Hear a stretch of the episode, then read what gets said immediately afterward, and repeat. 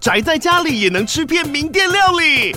最懂吃的美食平台宅点心满周岁喽！二月二十六号至三月三十一号，周年庆消费满千折五十元，满两千折两百元，限量五十组超值组合包，原价二四九九元，特价二四零零元，搭配专区优惠再折两百元。鱼子烧麦、老爷叉烧、鲜肉汤包、墨西哥起司煎饼，揪朋友来家宅着吃更好吃。马上点击链接探访宅点心。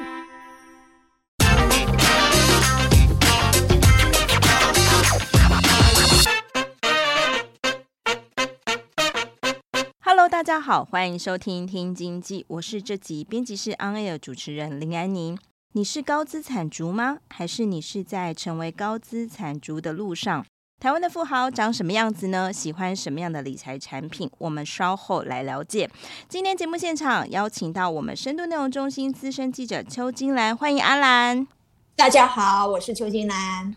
哇，听到这个高资产族，听到这个富豪，感觉大家的耳朵都立刻尖了起来哦。这一年来，其实台湾发生了很多事情哦，比如说这一年来，我们知道说两岸关系不是很稳定哦。那去年这个八月，如果大家印象深刻的话，其实都可以很直觉的喊出他的名字。这个美国的前议长就是裴洛西女士呢，到台湾一访了之后呢，这个激怒了这个中共敏感的神经，立刻举行这个环台军演哦。然后去年底呢，这个政府呢也宣布了一项计划，就是说我们某一个年次的这个役男呢，要延长这个兵役啊，要从四个月延长到一年哦。这个让很多的这个台湾富豪其实是也是造成他们内心的一点点这个恐慌哦。然后这一年来呢，听说有很多台湾人的资金啊，就是都往外逃了，真的是这样子吗？阿兰姐，你的观察是什么？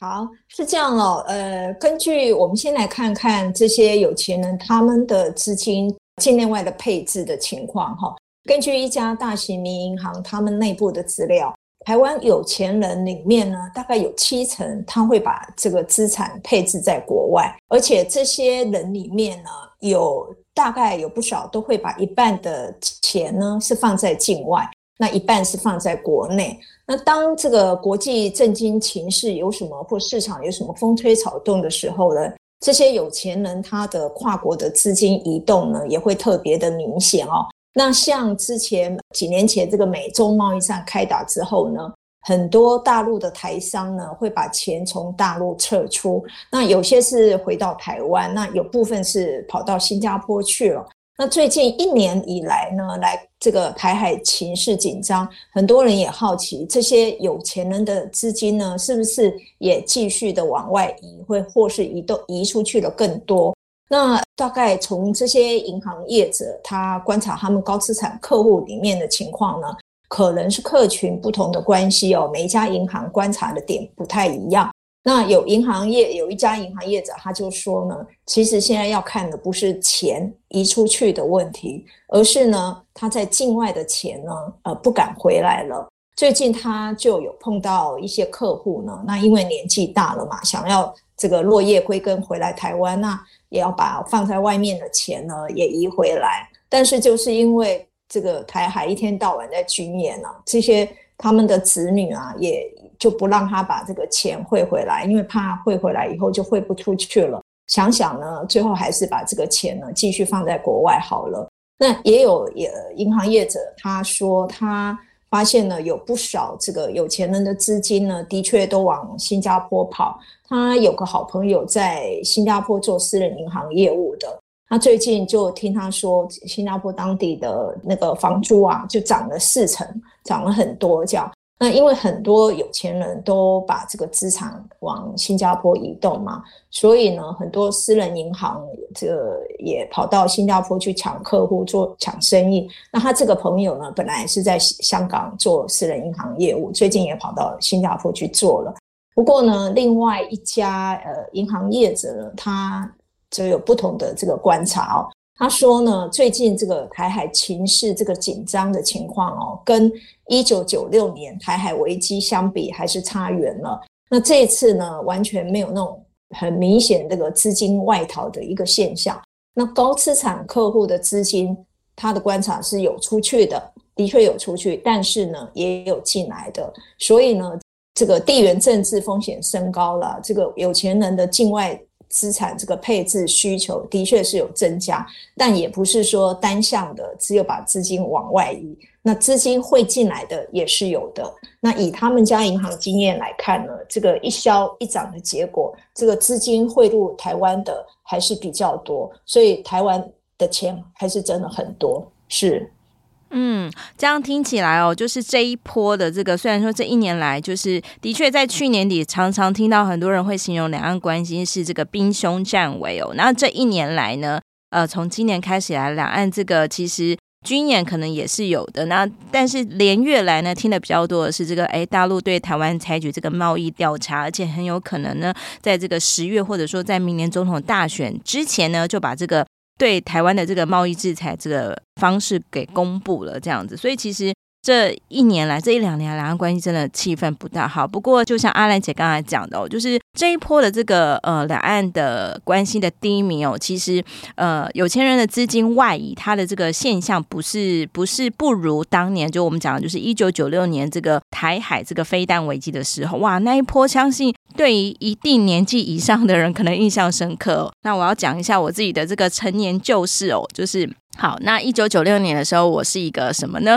我是一个高中生。好，我的高中生呢，就是那时候常常要去这个，就是补习街去补习。那一个补习班上啊，那时候还没有少子化的问题哦，整个班上可能就是一两百个那个。高中生都坐在底下上数学课，然后现场呢，老师又做了一个调查，因为老师发现好多个空位怎么空着，学生不见了这样子，那老师就问了一个问题，就说啊，请问就是最近啊，就那那时候差不多就是这个台海危机那一段时间哦，老师又调查说，哎，请问你们班同学啊，有这个去美国的了吗？就是转学了吗？不回来的吗？有没有人移民的？然后现场呢，就是在一一一两百人的场合里面当中。大概三四五个人举手这样子，那可见其实，在一九九六年的时候，当时候那个印象是让人家蛮深刻的哦。那也当时也造就一种恐慌的这个氛围。那也的确，当年也曾经对这个房地产，台湾的房地产造成一定的打击哦。那如今呢，对于某个年纪的人啊，这些年纪可能。某个年纪以上的人哦，就是这个当年的这个既视感，如今可能有点回来，但是好像不这样听起来好像不是那么的这个冲击大。这个有虽然也有这个出去的钱，但是也有回来的钱。然后呃，出去的钱可能有一部分呢去了新加坡。然后也有这种，就是更让人比较需要担心的是，其实是不是他台湾的钱跑出去，而是他境外的钱不回来了。所以说，其实各种零零的状况说明哦，就是台湾这个富豪们、资产足。他们的心真的是蛮敏锐的，而且就是这个，只要有一点点风吹草动，他的可能很多的这个投资决策就开始做了。那我们也很好奇，刚刚其实也有提到这个私人银行，这个最常帮这个呃富人打理钱财的这群这个私人银行的这个财管人员心中哦，或者说他们的观察，到底台湾的这个有钱的富豪，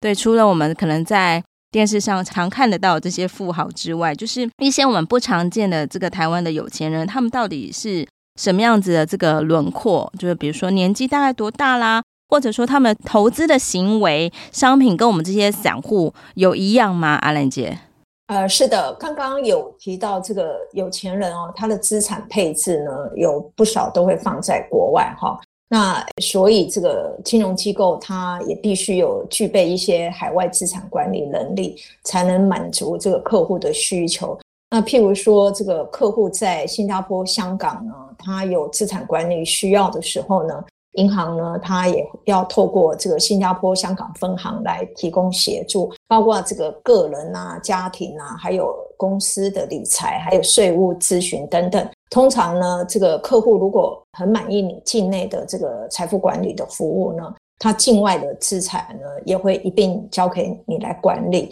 那除了这个跨境资产管理的需求之外呢，这些有钱人哦，所谓的高资产客户啊，他们因为这个风险承担能力呢比较高，所以他也会投资一些高风险、高报酬的金融商品哦。那在投资行为方面呢，他跟呃我们一般的散户这个投资人呢也会有一些差异哦。有银行业者他就说啊，他们接触的经验啊，就是这些有钱人哦，通常不是你银行跟他说东，他就会往东走，而他们通常呢自己会有自己的这个判断呢，跟资讯的管道。然后还有啊，你你去拜访这些高资产客户的时候呢，你要提出的这个，他要你提出针对一个事情呢，或是一个这个投资呢，提出看法、想法的时候呢。你绝对不能说出一些像那种“哎呀，各打五十八板”啊这种四平八稳的说说法。你一定要提出一个具体的看法或建议。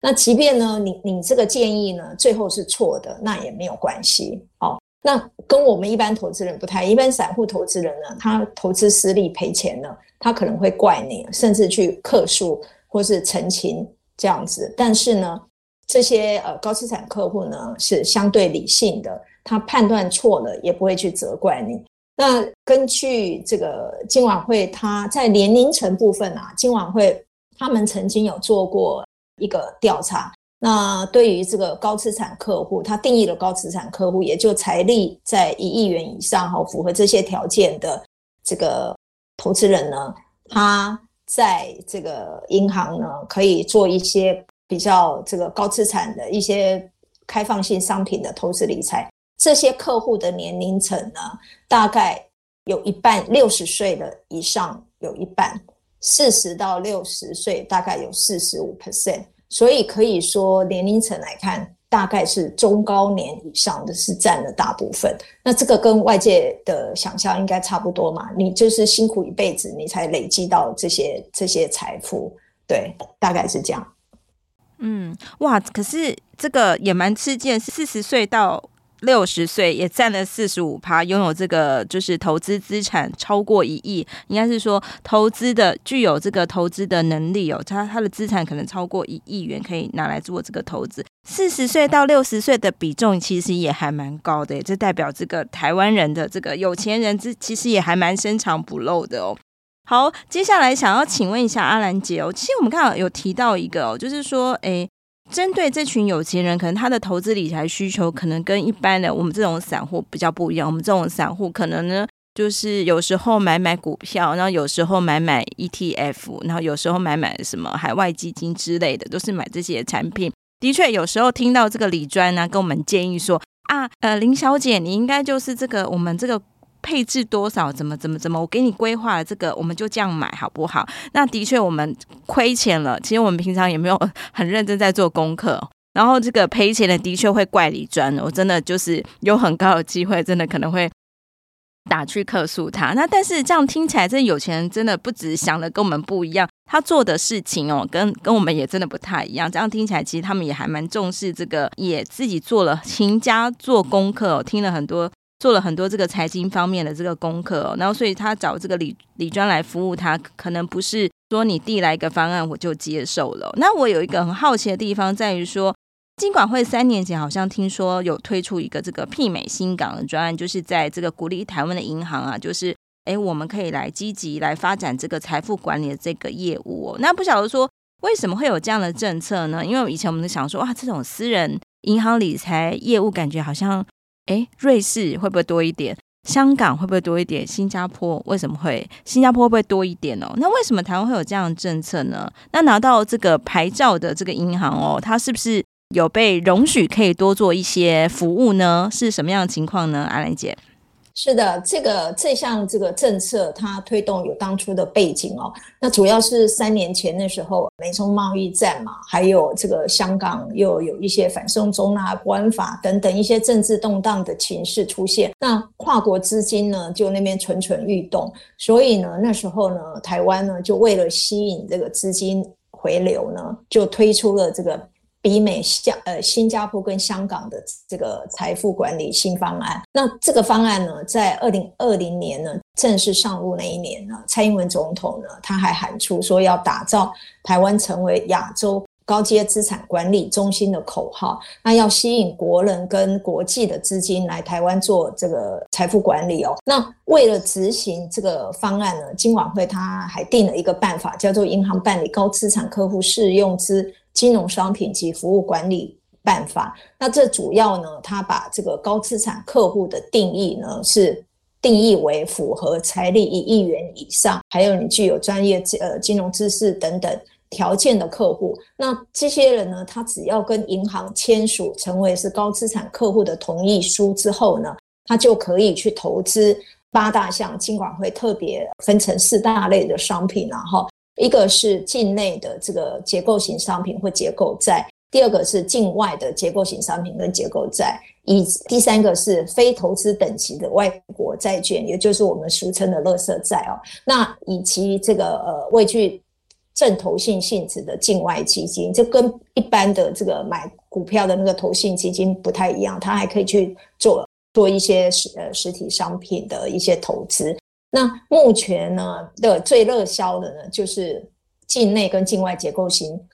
商品这两大类的这个产品卖得最好。那这个办法呢，上路以来呢，已经有九家银行或金管会核准开办这个业务。那上呃这个礼拜二呢，又核准了一家，所以总共有十家。那核准开办这个业务的这个有效期呢是三年，他要你观察这三年期间你的表现，那再决定呢在要不要续牌给你。那第一批当初第一批获准的三家银行呢，今年都已经跟金管会申请要续牌了。那根据金管会它的资料呢，到今年七月底，这个所谓的这个高资产客户的人数呢是五千八百六十七人哦。那他们呢，呃，让银行去呃做管理的这个资产管理的规模呢，大概有七千五百六十八亿。那跟前一年的同一时间来相比呢，不管不管是人数啦，或是这个资产管理的规模，它都有将近一倍的这个高成长哦。那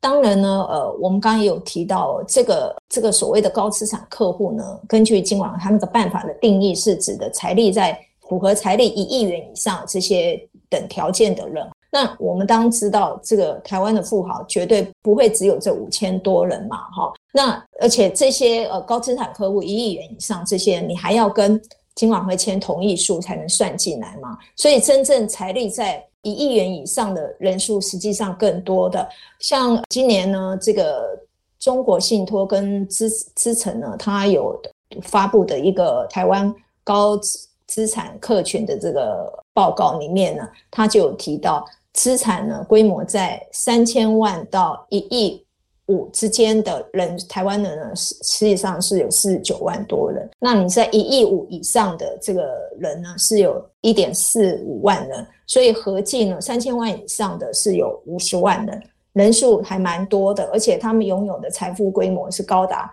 三十四兆多，将近三十五兆。所以这个市场规模，这个规模对银行来讲，财富管理的这个。商机呢是非常的大，是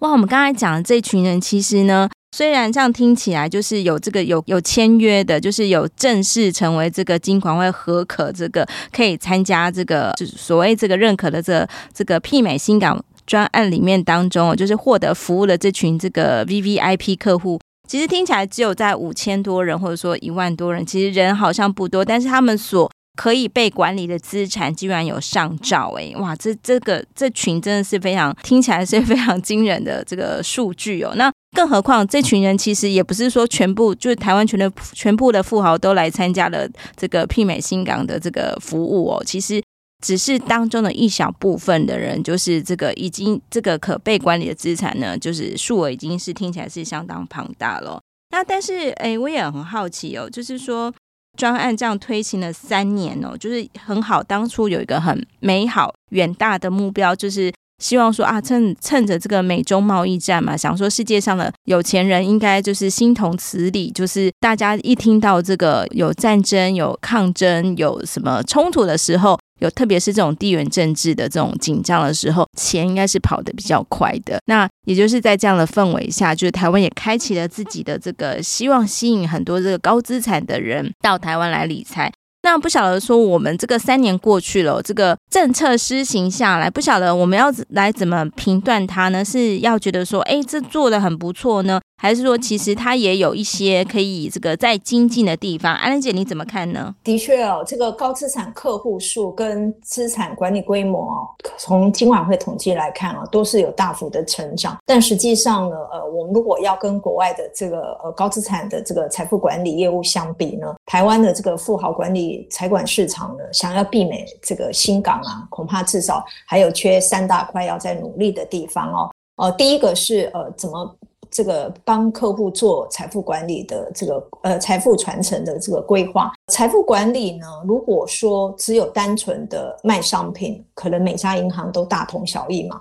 这个没不但没有办法。提升这个客户的忠诚度，银行竞争力也不见得会比别人强。所以，如果能够帮客户做好这个财富传承的规划呢，客户信赖你，这个业务才能做得长久。所以呢，在国外这个财管业务呢，这做帮客户做这个财富传承的规划呢，是非常普遍的一项服务哦。那国内。现在有做这个服务的银行呢，实际上并不多。那这几年呢，银行也开始在培养相关的这个专业人才，但是实务历练呢，恐怕还还不太够。那第二个呢，是商品研发的能力。这几年呢，这个随着这个金管会法规的开放呢，确实是有几家银行它可以自行设计一些商品，不再只是会去拿国外金融机构的这些商品来台湾卖哦，自己好像变成是一个通路这样子。但但是呢，多数银行的商品这个设计能力呢，还是有待提升。这个情况呢，从金管会这个相关的资料呢，就可以看得出来。刚刚提到到七月底为止，是有五千八百六十七位的这个亿元富豪。那这些人他其实基本上只是符合金管会这个高资产客户的定义嘛。那而且要跟银行签有同意书。那实际上拥有上亿元资产的客户数是更多的。举例来说呢，有一家这个大型民营银行，它的这个财力一亿元以上的高资产客户里头呢，就只有三成跟他签署同意成为这个高资产客户的同意书，那这个可能跟呢这个商品差异化呢不明显有关，因为我们刚刚提了嘛，如果呢根据今晚规定呢，你签署成为高资产客户的话呢，你就可以去投资一些比较开放的那个八项商品跟服务，但是呢这些商品可能国内银行它提供的。还是不够多，那也有可能是客户的需求不大，所以呢，这些多数的富豪呢，他不会去为了可以投资你这八大项商品，然后就去签署成为你的这个高资产客户。那这样的情况呢，某种程度也代表这个商品的创新呢跟研发还是不够哦。那商品越多元，才能吸引更多亿元这个富豪的签署加入这个高资产客户的行列。那第三个呢，是财管的这个数位化能力的这个提升啊。银行透过数位化，当然可以提供客户更多更好的这个体验，呃，包括你自主投资的决定啊，还有风险的管理，还有呃投资组合报表的呈现等等。当然不见得每个客户呢他都会喜欢，但你至少可以提供他一个多一个选项这样。那有些财管业务做的还不错的。银行呢，它其实很早就建置，在数位化方面就做的比较多。譬如说，它建置类似这种台风警报来袭前的一些预警机制。呃，这这家银行业者他就说呢，像美国这一波暴力升息来讲，它在刚开始的几次升息呢，造成市场这个激烈震荡之后，他们就透过预警系统发现。这一波这个升息幅度呢，应该会超过上一世纪雷根总统时期的这个升息的幅度。于是他们就启动了这个预警机制，然后快速缩短这个通知客户的这个时间哦，让客户尽早去做应变。那还有呢，最近这个对于这个中国大陆呃市场相关连结标的呢，它从去年。第四季开始呢，它预警机制呢也提出开始提出警示哦，他建议客户要谨慎，甚至要减持。那在这一波这个碧桂园跟中植系风暴里面呢，这家银行自己的跟客户呢，他都没有踩到雷哦。那除了预警机制之外呢，他们也有数位化，有做一些资产品质的仪表板。那从这个仪表板上面就可以很明显、很快看到客户他的投资呢，是不是过度集中在某一项或集中在特定的商品上。那可以快速的这个联系客户来做反应。那透过这样数位化的这种自动化的这个预警机制呢，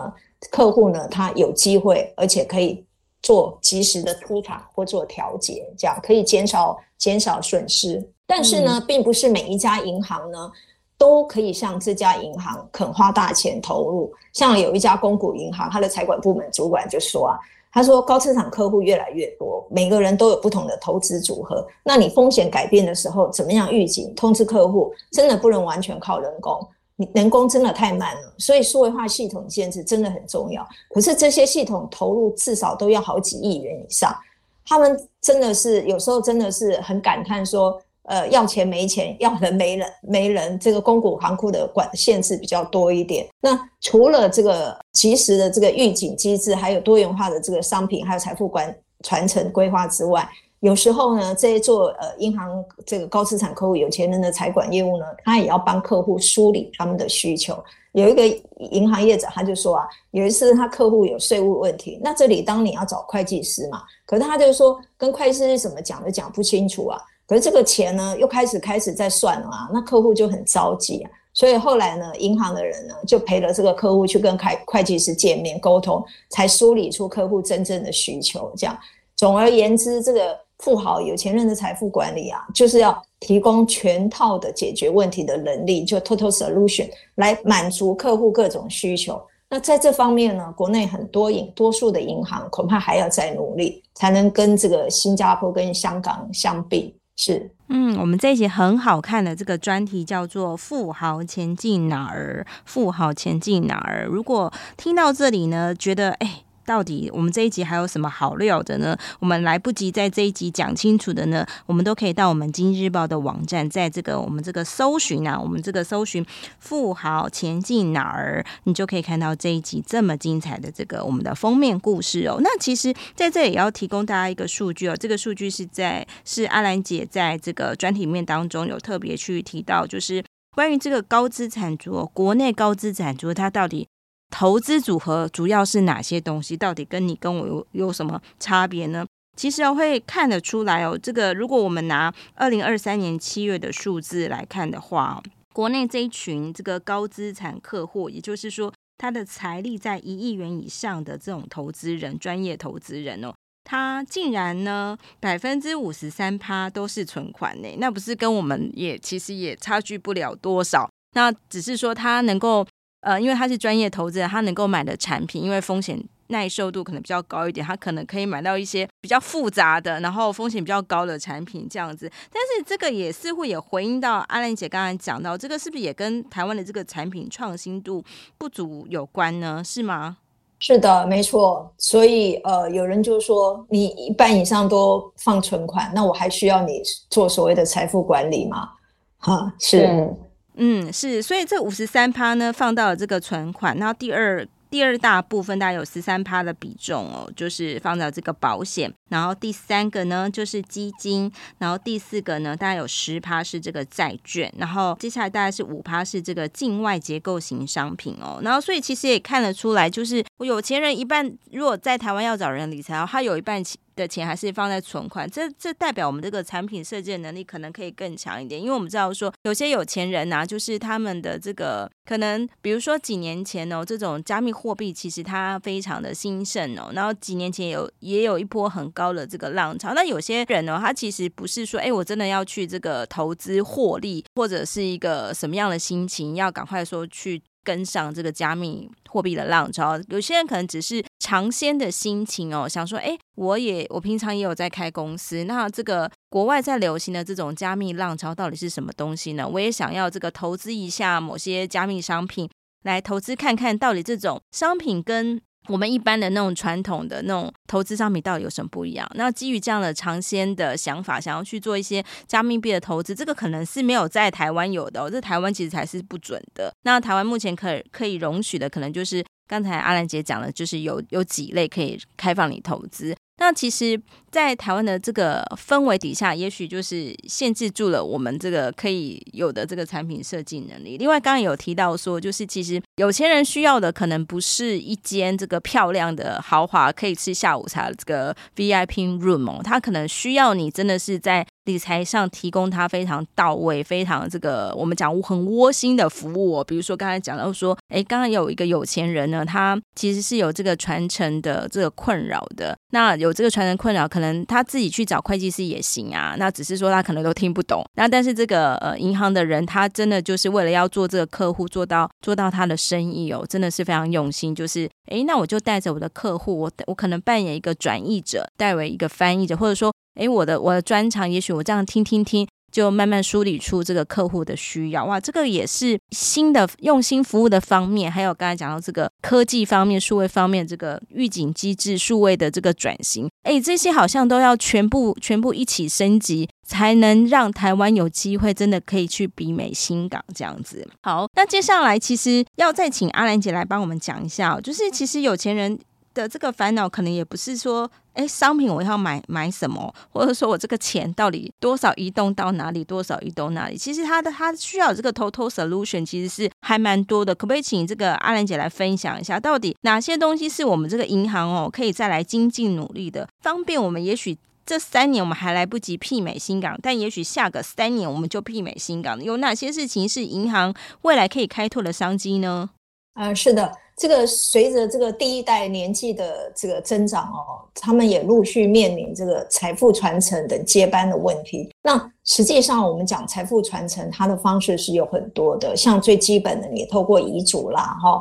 来避免这个子子孙争夺财产啊，会有一些继承上的纠纷啊。那也有透过这个家族信托的这个架构。来规划你财产的移转，那有些甚至甚至会成立闭锁性公司呢，避免这个股权外流到别人手上哈。还有呢，有些会做这个定家族宪章。还有这个，甚至会成立规模大一点的，甚至会成立家族办公室等等各种方式呢，来安排这个财富的传承，还有接班人。那不论是哪一种方式的这个财富传承，它都会涉及资产的配置跟运用，所以这对银行来说呢，是一个很大的这个商机。它甚至可以透过这个跨业的合作来提供客户这个完整的服务。当然呢，你银行要要本身也必须有。有相关领域的专业人才跟资源哦，你才能抢夺这一块商机。那在人才部分，金管会之前有推动一个家族信托规划顾问师，他就是要培养这个家族信托财富传承相关的这个专业人才。那国内目前帮客户做这种呃财富传承规划的银行其实并不多。那除了人才跟资源这个因素之外呢，客户的来源呢，不容易找，也是一个原因哦。那国外呢，很多企业呢，它是整个家族在做整合，它不太会先分家，它是运用这个信托传承呢来传下去。对，做一种分工，那家族再来共共享这个经营的这个利益，所以它可以传好几代都能历久不衰。那国内呢，大呃有不少企业，它就会把分家当一个传承，他可能生前企业主可能生前他就分好家了，老大负责食品，老二负责建筑等等。那这个财富呢，家族的财富呢，可能因此就越分越少。那有些生前来不及分的，可能子女吵来吵去。力量也分散了，所以这个国内企业主在这个财富传承方面，要提前预做规划的这个观念呢，恐怕也是需要在做培养。那当然呢，这个有钱人呢，他在财富传承上也会面临一些一些难题哦，像是这个企业主啊，他不愿意放手。嗯，有一个银行业的就说啊，他有一次就听到，他说他开玩笑说，台湾有钱人其实身体都很好啦。有一位那个八十岁的企业主了，那董事会呢有一次跟他谈这个传承的这个议题呢，然后这位老先生就说，我还很年轻啊，你谈什么传承？所以这个其他企业主不愿意放手，也是一个一个难题哦。那也有银行业者，他有碰过啊，有跟企业主谈这个传承，谈了好几年，可是谈到每次谈到一半就卡关。因为企业主他心里还是有个障碍，没办法放下这个掌控权，那时候时间呢就一直拖，一直拖，结果还没有规划好，人就走了，只能让后代去操劳这样。然后呢，还有另外一个常见的困这个难题就是第一代跟第二代，他们也常会有这个沟通上的一个障碍。有一家银行业者就说啊，他们在协助企业做财富传承的时候呢，就经常会发现第一代跟第二代对财富还有事业都有不同的看法。第二代呢，根本不想做跟爸爸做一样的事。那第一代呢，也没有办法跟第二代去谈传承。那几年前呢，有一次，呃，那个中信银行嘛，他就把曾经呃有一些传承需求的这个大客户呢，他们就把他邀请到这个宜兰礁溪老爷去办了两天一夜的活动，对吧？第一代、第二代都一起找来。然后让两代呢好好坐下来，静静的谈一谈，这样子，这减少这个沟通上的一个障碍。那有钱人呢，他面对这些财富传承困扰呢，这个是更需要透过这个外部专业人士来协助，来帮忙他们梳理问题之后，再制定一个决策。那银行呢，他在帮忙客户做这些财富传承规划的时候，通常呢要先对客户做基本的 KYC，他要了解。客户他的需求才能帮他做进一步的规划。有一个银行业者他就讲啊，他说有一位企业主啊，很妙啊，他嘴巴就说儿子女儿继承的财产都要一模一样，不能偏。但是呢，这个银行他就发现这个企业主心里明明就是很担心这个常年在国外的女儿，万一嫁个老外，然后离婚了，他家族有一半资产可能就变成外资公司了。所以呢，银行他最后呢帮他做出来的规划是那个。儿子呢，跟女儿的分配比例是呢七比三啊，这个企业主看了当然心里就非常的满意，这样，所以啊，这个银行银行业的就讲，你要做这些这个有钱人的财富规划的时候，传承规划的时候呢，通常客户他不可能第一次见面就把所有身家都告诉你，所以从 KYC 传承到资产配置的规划，经常是一个很漫长、很漫长的讨论过程。通常他们说一个案子哦，至少要花到一两年以上的时间才能完得成，是。对，哇，这样听起来，其实这个有钱人烦恼还真的是不少，而且这个烦恼呢。特别是这个传承方面的议题，他需要需要借助很多外部的这些懂这个财务的人啊，懂这个投资的人啊，或者懂法律的人一起来帮他这个服务。而且重点是，哇，这个银行的人真的是很厉害哦，居然还可以就是几乎是成为这个有钱人心里当中的哎肚子里的蛔虫，就是他心里想什么，居然这个呃慢慢的体会，透过这个相处，透过体会，或者透过这个企业主自己去谈，哎，梳理出他的烦恼之后，来建议他这个好的点的这个方案，这样也是是可以做到生意的哇！原来这个有钱人生意哦，就是需要是这种多年的等待，然后贴心的服务，这样比较的确容易比较成功。好的，今天我们很谢谢阿兰姐来节目当中跟我们分享，希望对听众朋友们有所帮助。如果有兴趣，都可以到我们今日报的网站来阅览相关文章。今日报推出的数位订阅内容里面有非常多的国内外产业深度报道，有兴趣的听众朋友也欢迎订阅阅读。喜欢我们的节目，也不要忘了给我们五颗星的评价哦。如果有任何想听的题目，或是对本集节目有任何的这个问题，或者想要跟我们打气的，也欢迎来告诉我们。好的，我们这一集就到这里了，谢谢阿兰。谢谢，谢谢各位听众朋友。